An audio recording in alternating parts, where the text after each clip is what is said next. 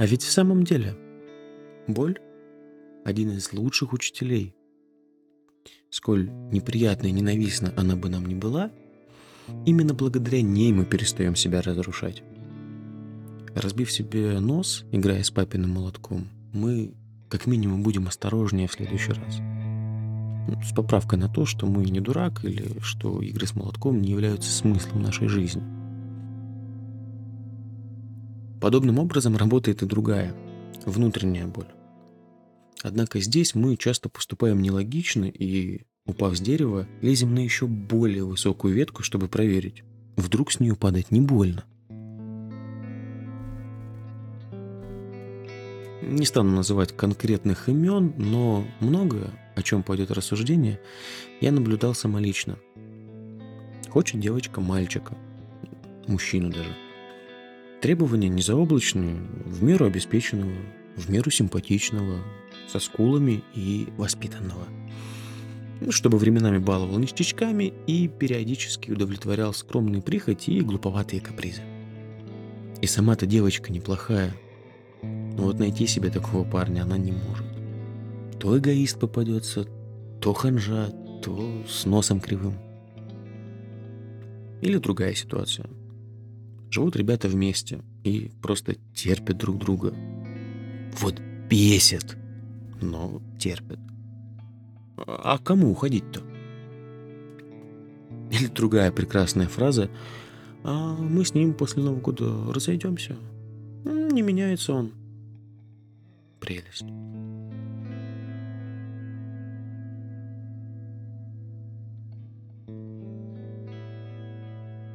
Еще есть парень. Он добрый и хороший, симпатичный, с ласковой душой, готовый подставить свое плечо. Но вот лентяй и трус.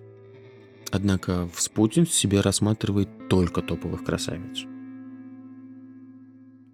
Или вот старый товарищ э, разошелся со своей девушкой, завернулся в кокон страданий и пытался вернуть ее сообщениями, в которых он был искренен, но жалок.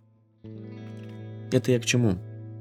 Все эти люди несчастны, причем несчастны по одной причине, и дело не в том, что им не суждено найти своего человека, и не в том, что кто-то плохой, и даже не в ситуациях и обстоятельствах – а в непонимании права второго человека не быть идеальным или правильным. Отбирать у человека его право на ошибку не приведет вас в итоге к конечной цели, если таковая имеется. Да, можно отсрочить какое-то горе или боль, но оно неизбежно настигнет тех, кто пытается его проигнорировать за время отсрочки, только набравшись мощи. Причем накроют не для того, чтобы наказать, а чтобы научить. Друг, ну не вернешь ты девушку слезами, если она ушла от того, что ты ведешь себя как ребенок. И не найдешь ты себе рыцаря, солнышко, потому что нужный тебе типаж априори имеет собственные требования, соответствуя которым ты сама же сбежишь в первый месяц.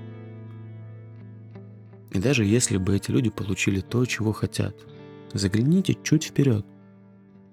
Ну какая перспектива у отношений, которые были возвращены таким образом?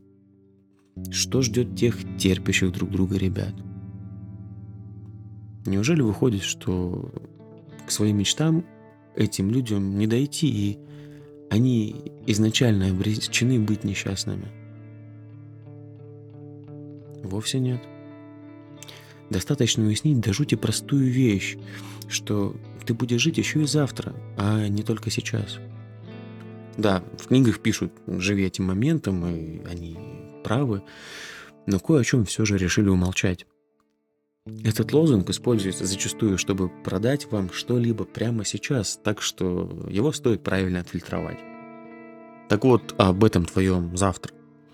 Завтра ты можешь хотеть совершенно другого, не того, что сегодня – Завтра ты можешь быть совершенно другим человеком, с другими взглядами и потребностями. Но не стоит забывать, что право измениться, оно есть не только у тебя.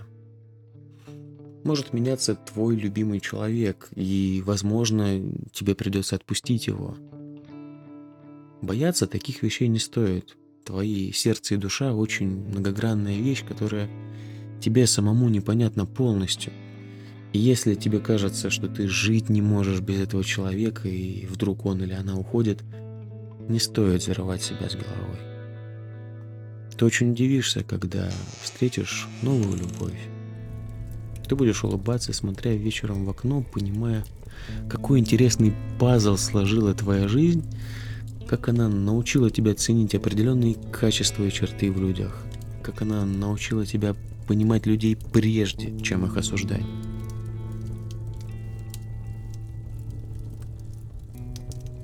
Однажды ты вернешься домой с мороза, уставший и замученный на работе. И в первую же минуту попадешь в объятия того человека, с которым, быть может, сейчас ты еще даже не знаком. И в этих объятиях ты, как по Bluetooth, передашь все, что было с тобой за этот день, за эту неделю, месяц, да за всю эту чертову жизнь, в конце концов.